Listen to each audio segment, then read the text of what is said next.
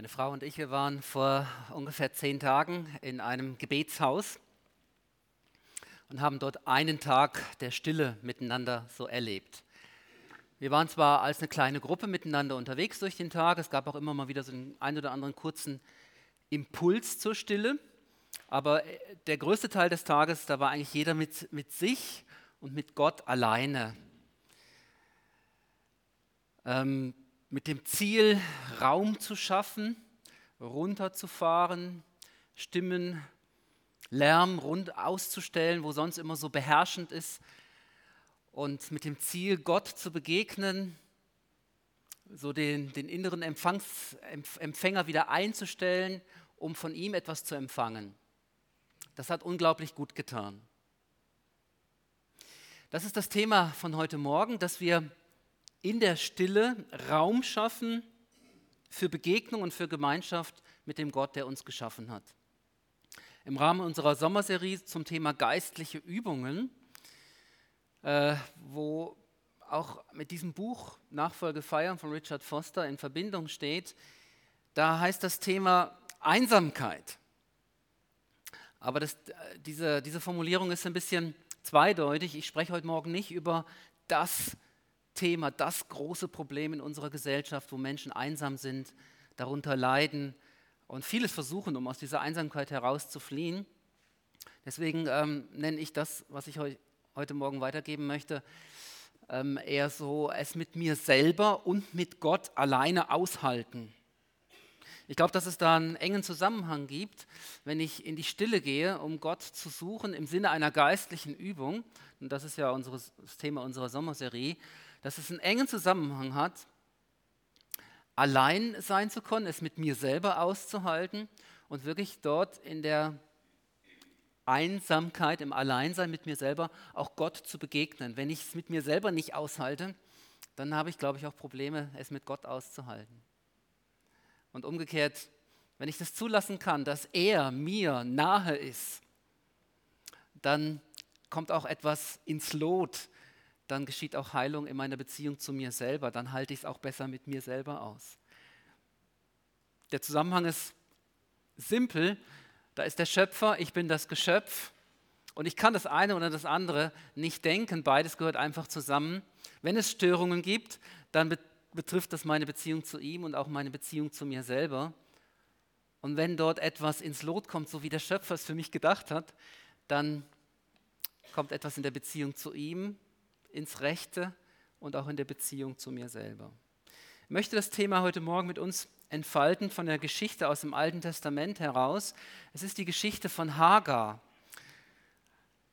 Ähm, sie wird an verschiedenen Stellen im ersten Buch Mose erwähnt. Wir sind heute Morgen in Kapitel 16.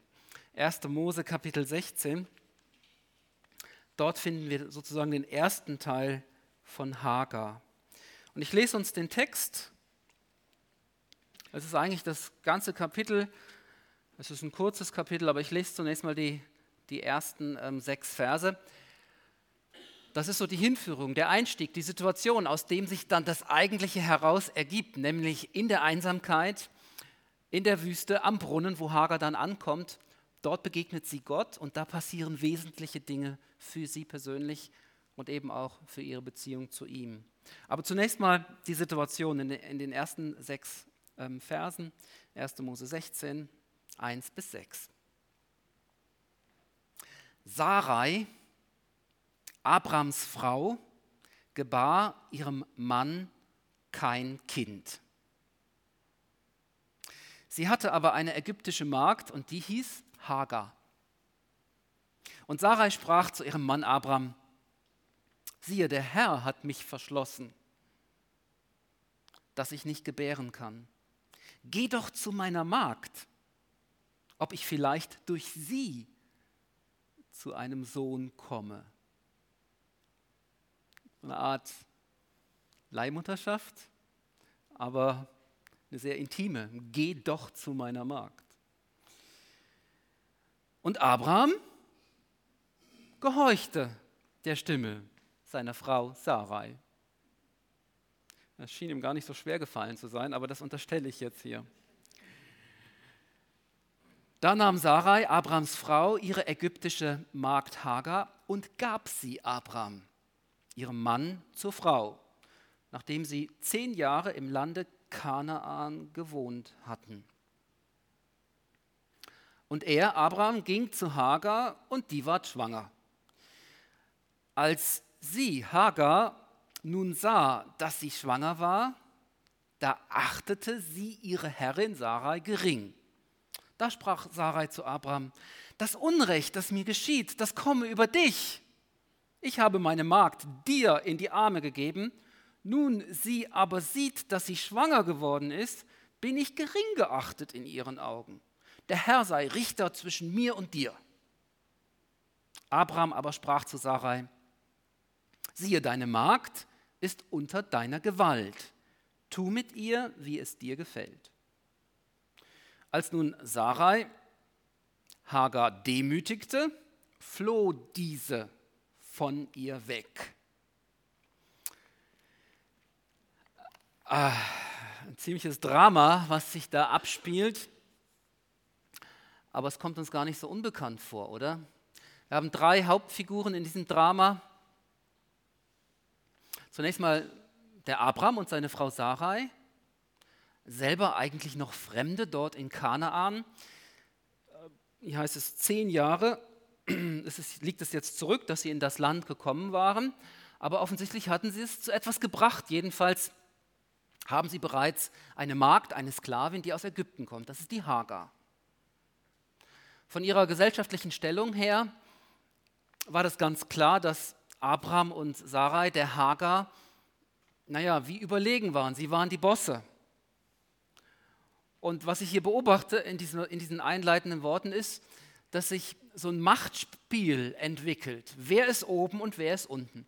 Und von der Ausgangslage her ganz klar, also das Machtspiel vor allem zwischen den beiden Frauen, ähm, die Ausgangslage scheint klar zu sein, die Sarah ist oben, aufgrund ihrer gesellschaftlichen Stellung. Aber jetzt ist eben das Problem von der Kinderlosigkeit. Und da muss man wissen, dass das damals ähm, eine ziemlich große Sache war, ob man Kinder bekommen konnte oder nicht. Die Verheißung, die Abraham und Sarai einige Jahre, ich schätze, es war zehn Jahre her, äh, bekommen hatten, dass, dass sie Vater und Mutter eines großen Volkes sein würden. Das war ja abhängig davon, dass Kinder geboren würden. Ohne, ohne eigene Nachkommenschaft kein großes Volk ohne, ohne Familienzuwachs ähm, blieb die Verheißung, die sie empfangen hatten von Gott, ähm, im Leeren, unerfüllt. Und daher der Trick mit dieser antiken Leihmutterschaft. Ein Mann und zwei Frauen. Und kaum ist die Hagar in dieser privilegierten Stellung, dass sie einen Sohn gebiert, dass sie schwanger ist, ob es ein Sohn werden würde, wusste sie zu dem Augenblick gerade noch nicht, aber das kam mir dann relativ später, äh, kam das dann zum Vorschein, dass es ein Sohn war, nämlich der Ismael. Da freut sie sich nicht etwa einfach nur an, an der Gunst, die Gott ihr schenkt und an dem Privileg, das sie nun hat, dass sie das erste Kind geboren, äh, gebären sollte in dieser Familie von, von, äh, von, ihren, von ihrem Chef Abraham und ihrer Chefin Sarai sondern, und das ist jetzt wieder zutiefst menschlich, sie zahlt es der Sarai heim. Jetzt kippt das Machtspiel, jetzt ist sie oben und Sarai ist unten. Also die Tatsache, dass sie schwanger ist, gibt ihr so viel Macht, dass sie Rache übt. Und all die Schmach, die sie vorher erlebt hat, zahlt sie ähm, der Sarai zurück. Und sie wiederum wendet sich an ihren Mann und der Abraham hat, macht, gibt hier eine ganz schlechte Figur ab. Er gehorcht der Stimme ähm, seiner Frau und dann sagt er zum Schluss auch noch, ähm, sie ist unter deiner Gewalt, tu mit ihr, wie es dir gefällt. Also er von seiner Stellung im Patriarchat hatte alle Möglichkeiten zur Verfügung und nutzt sie nicht zum Guten. Er lässt die Geschichte einfach so laufen ein, also er wiederum von seiner gesellschaftlichen Stellung her ganz oben und er greift nicht ein, ähm, bleibt blass im Hintergrund. da wo er Verantwortung ausüben müsste, äh, bleibt er es seiner Familie schuldig und tut es nicht. Und so nimmt das Unglück seinen Lauf. Ähm, Sarai ähm, wiederum kämpft um ihre Macht und lässt das Hagar spüren und irgendwann scheint sie es nicht mehr auszuhalten und flieht in die Wüste. Also der, die Geschichte macht deutlich, hier geht es nicht um selbstgesuchte Stille und Einsamkeit vor Gott, sondern hier, wird, hier sind es die Lebensumstände, die diese Einsamkeit in der Wüste der Hagar aufdrücken, aufdrängen. Also sie sucht kein Gebetshaus aus und freut sich einen Tag lang über die Stille in der Wüste, sondern hier ist eine große Not dahinter. Das Ergebnis ist ganz gleich. Einsamkeit, Stille, Alleinsein in der Wüste, herausgenommen aus ihrem normalen, gewöhnlichen Umfeld, aber nicht so wie bei meiner Frau und mir vor, vor zehn Tagen, wo das ein wunderbarer Tag war, selbst gewählt. Hier ist es erzwungen. Aber so ist der Rahmen hier für das, was jetzt geschieht, dort in der Wüste, zwischen Hagar und ihrem Gott ganz allein in der Einsamkeit. Jetzt lese ich die Verse 7 bis 14.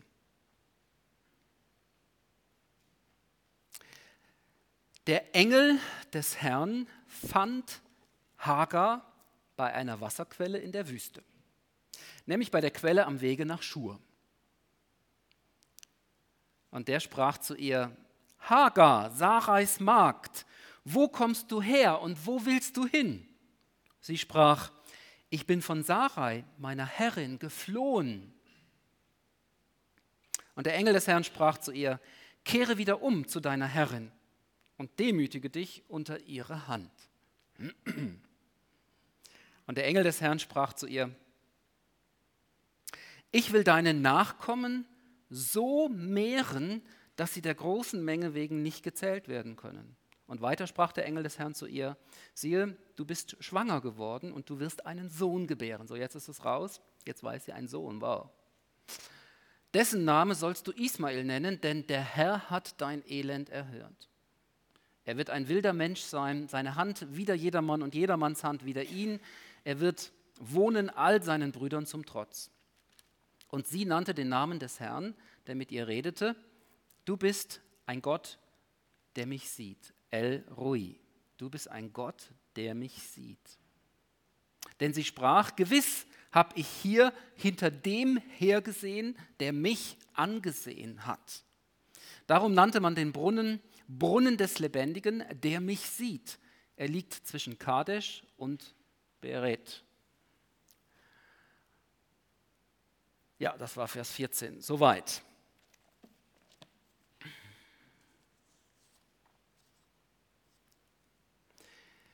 Wir sehen hier, was bei Hagar geschieht, in der Einsamkeit, im Alleinsein mit Gott und werden Schlüsse aus dieser Geschichte herausziehen für unser eigenes Leben. Alles beginnt damit, dass der Engel des Herrn sie findet. Wenn das geschieht, dann entsteht etwas Neues. Dann kommt in etwas in uns zur Ruhe. Wir empfangen Heilung für unsere aufgeschreckten Seelen. Es hat etwas von anderen Maßstäben. Wir reden über das Thema Einsamkeit und Alleinsein mit Gott. Wir machen geistliche Übungen und geben damit zum Ausdruck, Gott, wir suchen dich. Wir wollen tiefer graben. Wir haben Hunger nach Gemeinschaft mit dir. Da muss es doch noch mehr geben.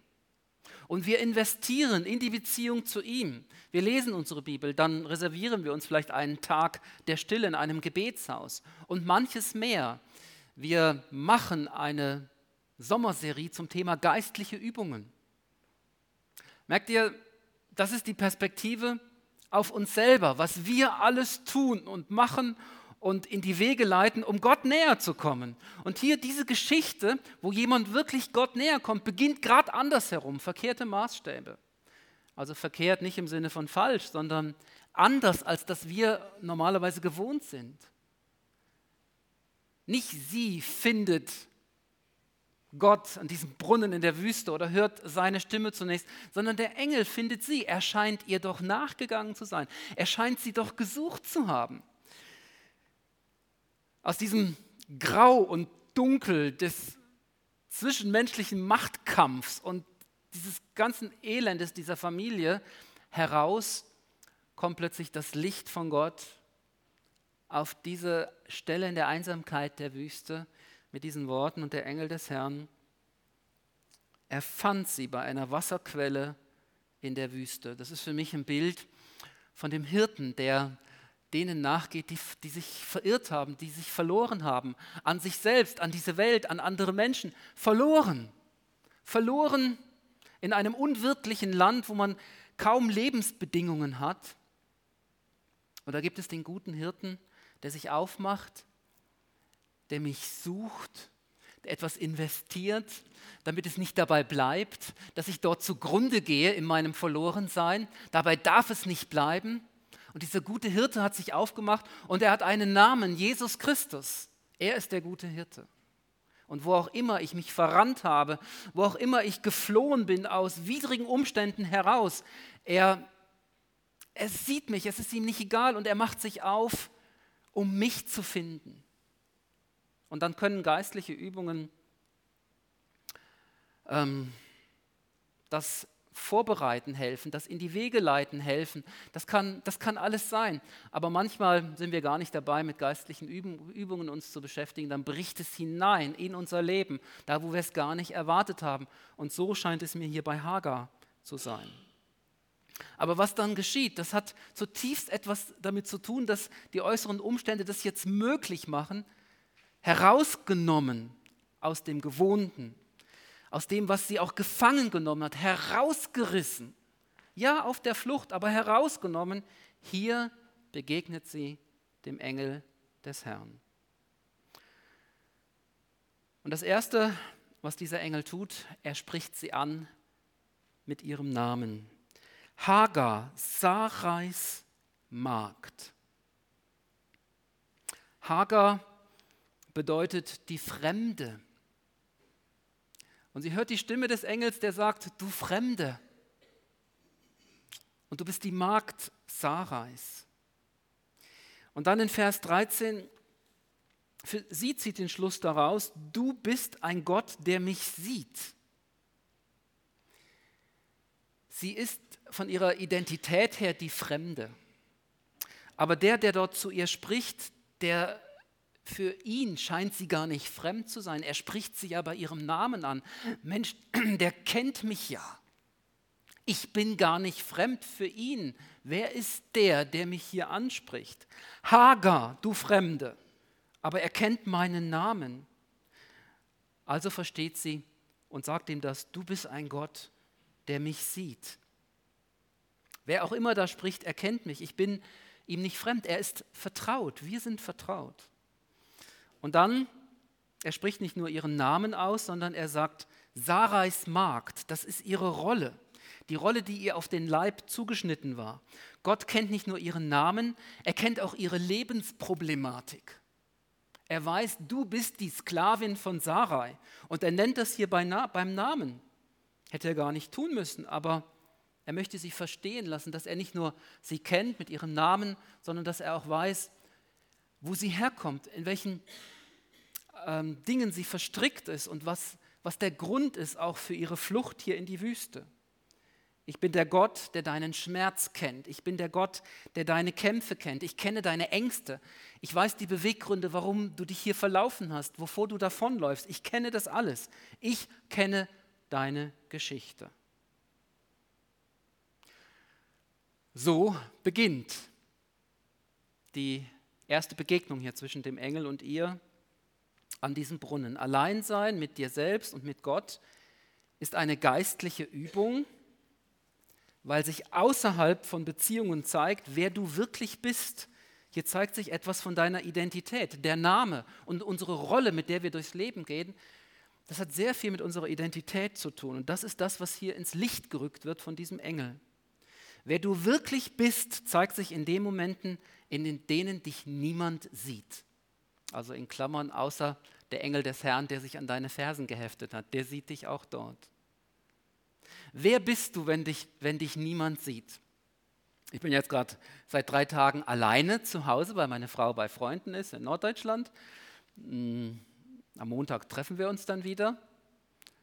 Ähm, für, für solche unter euch, die als, als Singles leben, ist das ja alltäglich, aber wenn man so als verheirateter Mann plötzlich alleine ist zu Hause, also es ist nicht so, dass ich das nur einmal im Jahr erlebe, wir sind beide sehr selbstständig auch im Leben unterwegs, aber da zeigt sich dann, wer ich wirklich bin.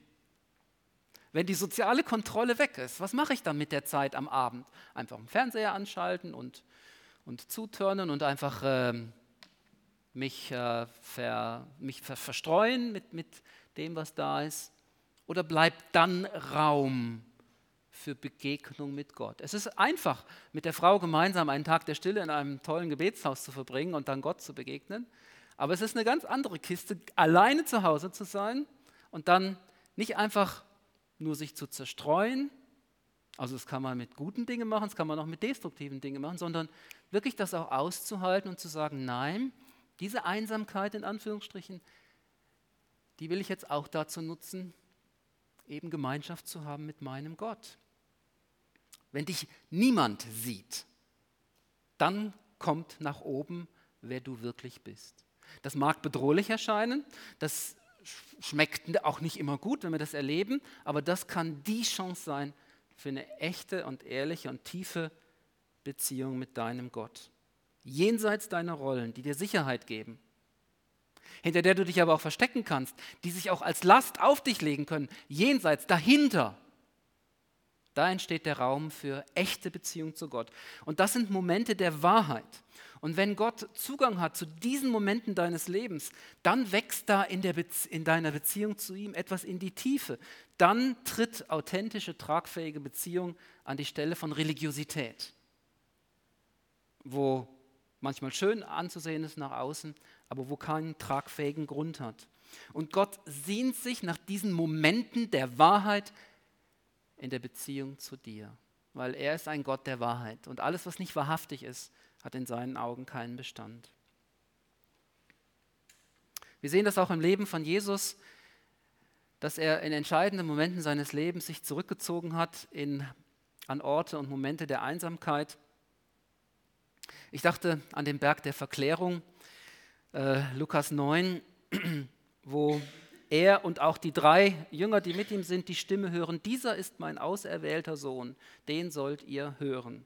Und das ist ganz klar eine Erinnerung an die, an die Erfahrung, die er ein paar Jahre zuvor bei der Taufe gemacht hat, du bist mein geliebter Sohn. Das sind Worte, die Identität zusprechen. Und dort am Anfang bei der Taufe, da war es so, ähm, das Potenzial, wo der Vater ihm mitgegeben hat, um überhaupt im öffentlichen Leben seinen Dienst beginnen zu können. Und hier auf dem Berg der Verklärung war es wie eine Erinnerung für Jesus und gerade dann auch noch für seine Jünger mit.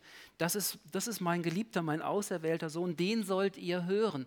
An den entscheidenden Stellen seines Lebens hat auch Jesus solche Momente der Wahrheit und hört Worte der Wahrheit von seinem Vater und die treffen mitten ins Herz seiner Identität. Du bist mein geliebter Sohn. Er ist mein auserwählter Sohn, auf den sollt ihr hören. Hier wird es ganz dicht und eng und das ist letztlich die Ausrüstung des Vaters für seinen Sohn, dass er den Dienst tun kann, zu dem der Vater seinen Sohn beruft. Also das ist das Erste, was wir hier auch im Leben von Hagar sehen der Engel des Herrn findet sie und der erste Schritt, sie zurückzugewinnen und zurückzuholen, ist der, dass er ihr die Augen öffnet für, für ihre wahre Identität, die sie hat. Hagar, Sarais Magd. Und dann in einem zweiten Schritt, jetzt bin ich wieder hier im Text, die nächsten Worte, die er sagt, Vers 8, es sind zwei Fragen. Wo kommst du her und wo willst du hin? Das, sind, das ist nicht jemand, der nach dem Weg fragt. Der Engel des Herrn, der kennt den Weg auch in der Wüste. Da hat er kein Problem gehabt. Wenn Gott uns Fragen stellt, dann geht es nicht um Informationen. Gott stellt uns Fragen dort in der Einsamkeit, Fragen, die uns zurechtbringen sollen. Und das ist eine Einladung zur Standortbestimmung unseres Lebens. Hagar, denk mal drüber nach. Wo kommst du her und wo gehst du hin? Wo kommst du her? Oder wo komme ich her? Stellen wir auch diese Frage persönlich. Wer hat mein Leben geprägt? Welche Erfahrungen haben sich vielleicht schmerzhaft in mein Herz eingebrannt? In welchem Umfeld sind meine Überzeugungen geworden? Bin ich zu dem geworden, der ich heute bin? Hagar wird vermutlich über diese unselige Geschichte der auch in Anführungsstrichen Leihmutterschaft nachdenken. Es wäre ihr sehr zu wünschen gewesen, dass es ihr gelänge, ihre eigenen Anteile an dem Konflikt mit Sarai anzuschauen. Wo komme ich her? War das wirklich nötig, dass ich ihr das heimzahlen musste, als ich dann den Hebel der Macht in der Hand hatte? War das wirklich nötig? Hätte ich mich nicht auch einfach daran freuen können an der Schwangerschaft? Daran, dass Gott mein Elend gesehen hat? Musste ich das überziehen? Und ihr das heimzahlen, was sie mich hat jahrelang erleben und erleiden lassen, dass sie die Chefin war? Wo komme ich her? Was ist der Grund, warum ich geflohen bin? Dann, wo will ich hin? Auch das eine Schlüsselfrage für unser Leben. Welche Ziele strebe ich an? Was bewegt mich morgens aufzustehen und die nächsten Schritte zu gehen? Und das in Angriff zu nehmen, was der Tag mir auferlegt. Wovon träume ich? Was will ich noch erreichen? Wo willst du hin? Fragen zur Standortbestimmung. Der Engel des Herrn kennt sich aus mit dem menschlichen Leben. Ob Hagar unter diesen Fragen bewusst geworden ist, ich bin kopflos davongerannt, schwanger, meine Familie in Ägypten unerreichbar. Ich gehe einem äußerst unklaren Schicksal entgegen. Ich weiß gar nicht, wo ich hin will, ich habe nur den einen Gedanken, raus aus dieser unerträglichen Situation mit Sarai. Fragen zur Standortbestimmung. Ich war selber vor etwas mehr als einem Jahr dort im Negev unterwegs. Ich glaube, an diesem Brunnen war ich nicht. Ich konnte ihn nicht genau lokalisieren, aber ich glaube, er war ein bisschen weiter nordwestlich von dem Israel Trail, den ich gelaufen bin. Aber ich habe in der Einsamkeit der Wüste, bin ich auch Gott begegnet. Und auch er hat mich eingeladen, zu einer Standortbestimmung und mir diese Fragen gestellt, wo kommst du her? Ja, und auch, wo will ich hin? Ich habe erlebt, dass in dieser Einsamkeit und Stille der Wüste Dinge, die tief unten drin waren, nach oben kommen konnten. Dinge wie tiefe Emotionen, die ich auf diese Art verarbeiten konnte, indem ich dann eben doch nicht ganz einsam war, aber allein mit Jesus. Es war noch nicht ganz ein halbes Jahr her, zu dem Zeitpunkt von meiner Reise in Israel, da war eine unserer, aus unserem Freundeskreis eine sehr, sehr gute Freundin gestorben, ein bisschen jünger wie wir. Ähm, ziemlich dramatisch. Ich hatte dann auch die Abdankungsfeier in Basel. Und, aber ein halbes Jahr später, wie das Leben halt so ist, Dinge, die uns wirklich zusetzen und uns zutiefst erschüttern, Trotzdem ist es so, dass das Leben weitergeht. Der Alltag holt dich wieder ein. Ist ja auch klar, da sind Herausforderungen und man geht so weiter. Man hat schon getrauert, aber es geht recht schnell wieder zurück in den Alltag. Und da sitze ich da, ich war, ich war ungefähr, also schon eine knappe Woche unterwegs, die erste Zeit meiner Reise eben alleine in der Wüste, mit meinem Rucksack wandernd.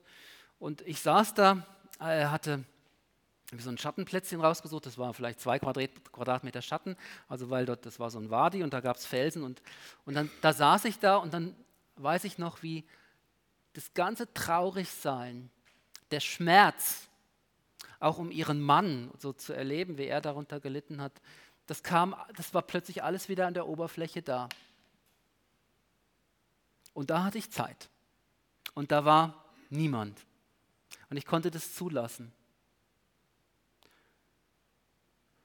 Und das einfach so zulassen und nicht zur nächsten Aufgabe weiterrennen oder das Radio anmachen oder äh, das Handy, sondern das ging dort alles nicht. Aber was ging, war in diesem tiefen Schmerz Gott zu begegnen. Das war für mich ein Moment der Wahrheit. Und wo ich erlebt habe, wie er kam, mein liebender Vater im Himmel, und mich dort hat erleben lassen, ich brauche nichts anderes außer ihn, um das, wo ich herkomme, zu verarbeiten. Das war Verarbeitungszeit mit mir selber und mit Gott. Ein paar Tage später, äh, da war ich in einem Kibbutz und habe dort gearbeitet, äh, einfach nur für einen Tag, hatte dafür Kost und Logis. Und ich war ähm, der Küche zugeordnet. Und ich hatte einen Küchenchef, der konnte noch ein bisschen schlechter Englisch wie ich und das war so eine Quelle für Missverständnisse. Außerdem war das ein komischer Kauz. Und, und so in acht Stunden oder zehn Stunden Arbeit in der Küche, da kann einiges schiefgehen an Missverständnissen. Und ich weiß noch, wie mich das volle Breitseite erwischt hat. Das hat mich völlig aus dem Konzept gebracht, seelisch. Klar, ich hatte auch Heimweh, habe meine Frau vermisst und andere Dinge, euch natürlich auch. Und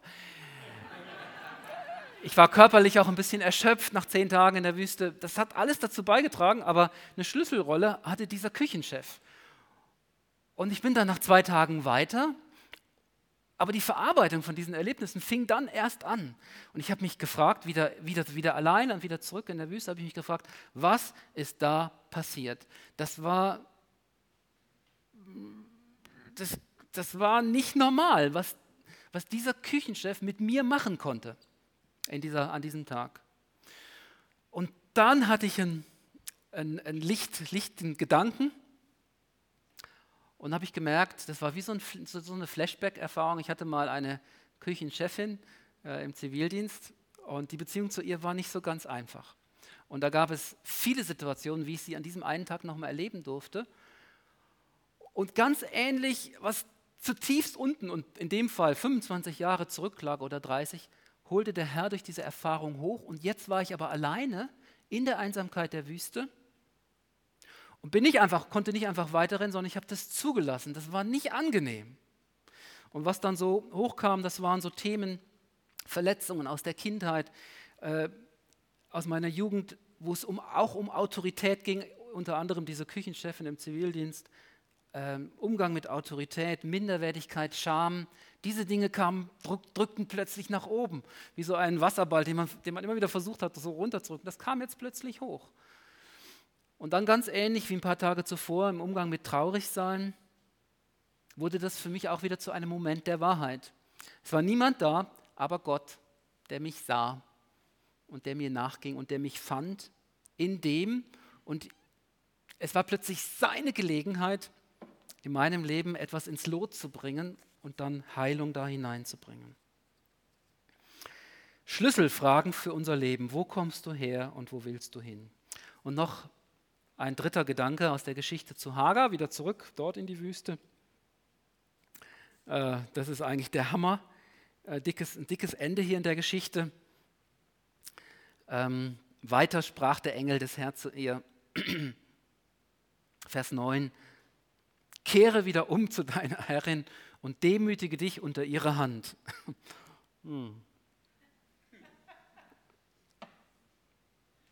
Und dann aber der Zusatz, ich will deine Nachkommen mehren, dass sie der großen Menge wegen nicht gezählt werden können. Also das ist ja eine Zumutung.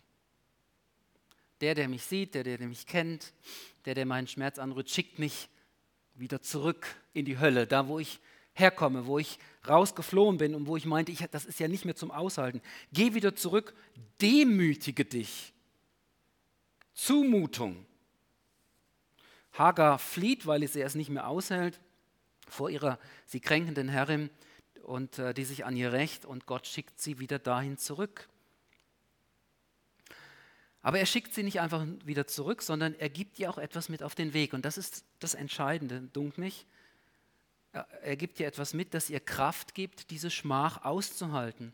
Er versichert ihr, dass er ihren Kindern, ihrer Familie eine große Zukunft geben wird. Eine ähnliche Verheißung, wie sie Sarai und Abraham schon Jahre zuvor erhalten hatten. Ganz ähnlich. Gott mutet ihr hier das zu, aber er schenkt ihr gleichzeitig den Glauben an ihre Zukunft. Er gibt ihr Hoffnung, dass, sie das, dass das durchzuhalten ist. Er weitet ihren Horizont. Er sagt nicht nur, geh zurück und demütige dich, sondern gleichzeitig schenkt er ihr den Überblick über ihr Leben und sagt ihr damit, es, in diesem Fall lohnt sich das auszuhalten, in diesem Moment. Es ist besser, wie hier in der Wüste zu verrecken. Halte das aus und es kommt eine Zeit, da werde ich dich belohnen. Dein, deine Familie wird auch ein großes Volk sein mit einer großen Verheißung. Es ist vieles im Leben auszuhalten, wenn wir Hoffnung haben. Wenn wir den Glauben nicht verlieren an unsere Zukunft, dann ist vieles auszuhalten und viele Abkürzungen und Umwege und manchmal auch Flucht, dann nehmen wir uns diese Gelegenheiten, die eigentlich die Gelegenheiten Gottes wären, an unserem Charakter zu arbeiten und noch Größeres mit uns vorzuhaben. Und das, das ist im ersten Moment, klingt das wie die Zumutung schlechthin. Aber in dem Begriff Zumutung steckt das Wort Mut drin. Und das, was Gott uns zumutet, das, das tut er nicht, ohne uns gleichzeitig Mut zu geben und Kraft, die Last zu tragen, auszuhalten und den Weg, der gegangen werden muss, auch zu gehen. Und so ist es hier bei Hagar. Das ist die Schlussfolgerung, die sie selber zieht. Ich bin froh, dass das hier steht in Vers 13. Sie nannte den Namen des Herrn, der mit ihr redete, du bist ein Gott, der mich sieht. Denn sie sprach, gewiss habe ich hier hinter dem hergesehen, der mich angesehen hat. Vers 13. Hagar realisiert tief in ihrem Herzen, ich bin angesehen von ihm. Er schickt mich zwar zurück unter die Demütigung, aber ich bin angesehen von ihm. Und ihr Herz kann glauben, ich bin angesehen bei ihm. Ich bin jemand Angesehenes. Er hat mich angesehen und ich bin angesehen. Und dann, dann ist es auszuhalten, die gesellschaftliche Stellung und die persönliche Schmach unter der Rute von der Sarai, es ist auszuhalten, weil ich bin angesehen. Er ehrt mich, er adelt mich. Und mein Sohn Ismael wird eine große Zukunft haben. Das gibt ihr den Mut, in der Zumutung wieder zurückzugehen. Und ich bin fest davon überzeugt, Hagar lebt die nächsten 14 Jahre, so lange muss ich es aushalten. Dann kommt 1. Äh, Mose Kapitel 21, das, da gehe ich jetzt nicht drauf ein. Also 14 Jahre lang ist es auszuhalten, bis sich dann ihre Wege trennen von Abraham und Sarai. 14 Jahre lang Schmach. Bin ich überzeugt, dass sie diese 14 Jahre lang auf der Grundlage lebt, Gott ist für mich. Wer könnte gegen mich sein? Gott ist für mich und meine Familie, meinen Sohn Ismael und seine Nachkommen und seine und dessen Nachkommen. Er ist für mich. Was könnte mir ein Mensch antun? In der Begegnung mit Gott in der Stille, lasst mich das zusammenfassen, wo du es mit dir selbst und mit Gott aushältst. Da findest du Zugang zu deiner wahren Identität Erstens. Zweitens, du bist eingeladen zu einer Standortbestimmung deines Lebens. Und drittens, du gehst verändert und ermutigt deinen Weg weiter, auch wenn es kein einfacher sein wird. Aber es lohnt sich. Ich bete noch mit uns zusammen. Herr Vater im Himmel, du bist der Vater, der uns sieht. Wir sind deine Kinder. Wir sind deine Familie und wir sind angesehen bei dir. Lege und grabe und senke diese Wahrheit und diese Sichtweise tief in unser Herz hinein. Das ist dann deine Stunde mit uns. Amen.